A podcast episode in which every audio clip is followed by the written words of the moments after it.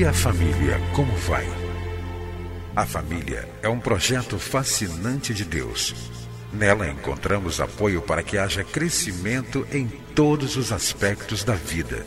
No entanto, para que esse projeto seja bem sucedido, é preciso seguir os padrões do idealizador da família. Na Bíblia, a palavra de Deus, encontramos as diretrizes que vão nos levar a uma vida familiar equilibrada e nela também vamos aprender a defender a família dos ataques que tem sofrido nos últimos dias. Está começando o programa Vida em Família, do Ministério Oicos.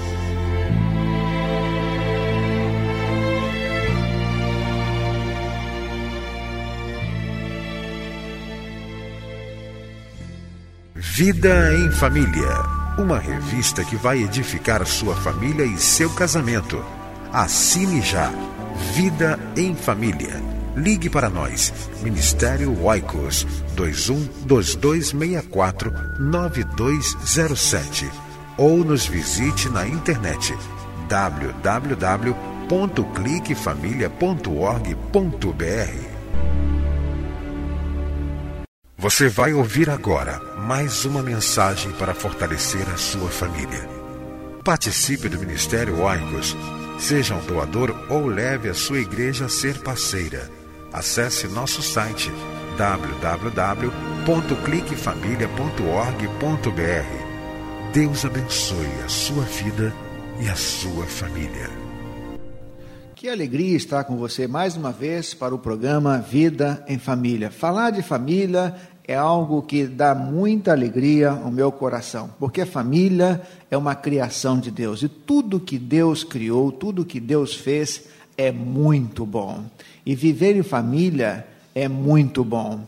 As pessoas desejam viver bem em família. As pessoas querem viver em famílias saudáveis. Existem muitas famílias doentes hoje em nossos dias, na sociedade de modo geral. Basta abrir o jornal, basta ouvir a televisão, ver a televisão e nós encontramos é, histórias tristes de família, é, filhas matando os pais, nós podemos ver a questão das drogas, nós podemos ver a questão de suicídio. Isso entristece o coração de Deus, porque não foi isso que Deus projetou para a família. Deus projetou a família para que o homem e a mulher se casassem, tivessem filhos e essa família fosse realmente uma família saudável, lugar de realização, lugar de contentamento, lugar de alegria. E nós podemos aprender com a palavra de Deus alguns princípios para que possamos viver bem em família. E nós temos estudado, estudado aqui sobre a família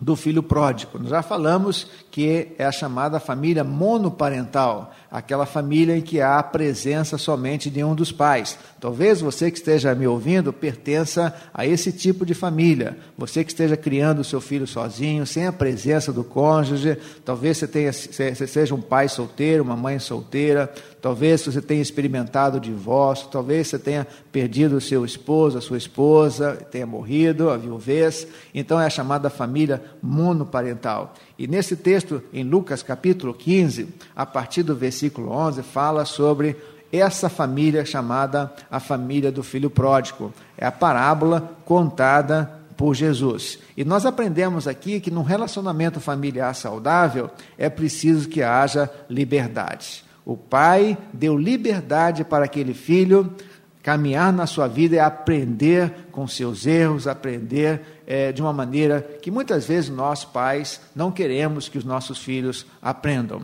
Mas é preciso que haja liberdade na família. Aprendemos também sobre a importância de reconhecimento de erro.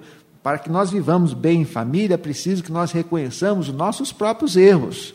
Mas também é preciso que venhamos desenvolver cada vez mais a atitude de perdoar. Mas outra coisa que eu vejo aqui interessante é que nesse relacionamento pai com aquele filho havia uma coisa muito importante que nós podemos trazer para os nossos dias hoje, que é a demonstração física, demonstrações físicas de afeto, Diz a palavra de Deus em Lucas capítulo 15, versículo de número 20. A seguir levantou-se e foi para o seu pai. Estando ainda longe, seu pai ouviu e, cheio de compaixão, correu para o seu filho e o abraçou e o beijou. Quando aquele filho correu para o pai, o pai já estava pronto para receber aquele filho. Mas não apenas disse: Olha, entre para casa mas diz a palavra de Deus que ele então, cheio de compaixão, cheio de amor, como é importante nós desenvolvemos o amor na família, a compaixão, a graça. Você quer viver bem no seu casamento? Pratique a graça, pratique a compaixão. Você quer viver bem com a sua sogra, com o seu sogro, com o seu genro, com a sua família extensa? É preciso que haja que haja compaixão, que haja amor. Mas diz a, a palavra de Deus também que ele correu para o seu filho e o abraçou e o beijou. Abraços e beijos. Em famílias saudáveis, em relacionamentos saudáveis, há demonstrações físicas de amor, de carinho, de ternura. No casamento, se você quer construir um casamento forte, é preciso que você demonstre amor para com seu cônjuge não somente dizendo que o ama, mas também abraçando, andando de mãos dadas, beijando, fazendo um carinho. É preciso que haja essas demonstrações físicas, porque quando há toque, há contato de pele, é, o, re, o relacionamento fica mais rico. Você sabia que animais que nascem e que não são tocados pelo, pelos seus pais desenvolvem menos, se desenvolve menos. Daí a importância do, da importância do toque físico. Abraçar o seu filho. Você já abraçou o seu filho hoje? Você já deu um beijo no seu filho hoje? Você já fez um carinho especial na sua esposa, um carinho especial no seu esposo? No que tange o relacionamento conjugal, a grande reclamação das mulheres é que muitas vezes os homens, os maridos, é, procuram essas demonstrações físicas somente com conotações sexuais. Mas as mulheres querem ser tocadas, as mulheres querem ser abraçadas, elas querem serem beijadas, sem necessariamente com conotação sexual. Então, em relacionamentos saudáveis, é preciso que haja demonstrações físicas. Abraça o seu pai. Se o seu pai gosta que você coce as suas costas, coce as, as costas do, seus, do seu pai.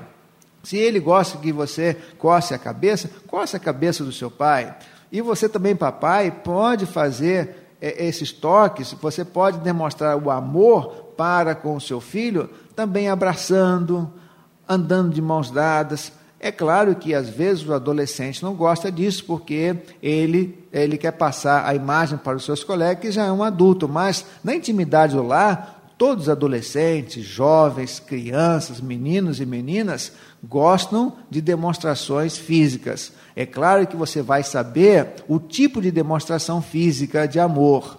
É preciso que também haja fronteiras, especialmente quando você tem filhas já jovens, filhas é, já crescidas nós precisamos desenvolver essa característica em nossas famílias. Abrace o seu vovô, abrace o seu netinho, abrace a sua sogra, o seu sogro, o seu genro, o seu cunhado, porque isso vai fortalecer a família, isso vai criar vínculo com a família.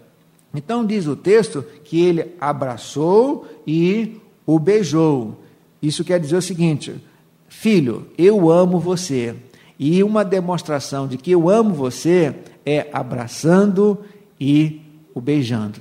Você sabia que o abraço é terapêutico? Você sabia que pessoas que são abraçadas e que abraçam outras pessoas são pessoas mais saudáveis? Têm menos depressão, são mais alegres. Então, você pode desenvolver uma coisa muito importante na sua vida a partir de hoje. Abrace. Abraça o seu amigo, abraça a sua esposa, abraça o seu marido, abraça o seu filho, abraça o seu pai, abraça o seu parente, abraça a sua família, porque isto é demonstração física de amor. Que Deus abençoe você e que ajude você a desenvolver esse item tão importante no relacionamento familiar. Entre em contato com o Ministério Oicos, escrevendo para a Rua Marise Barros, 479, Sala 7, Maracanã, Rio de Janeiro. CEP 20.270-003 ou através do nosso site na internet www.cliquefamilia.org.br. Que Deus abençoe a sua casa. Esteja conosco na próxima edição de Vida em Família.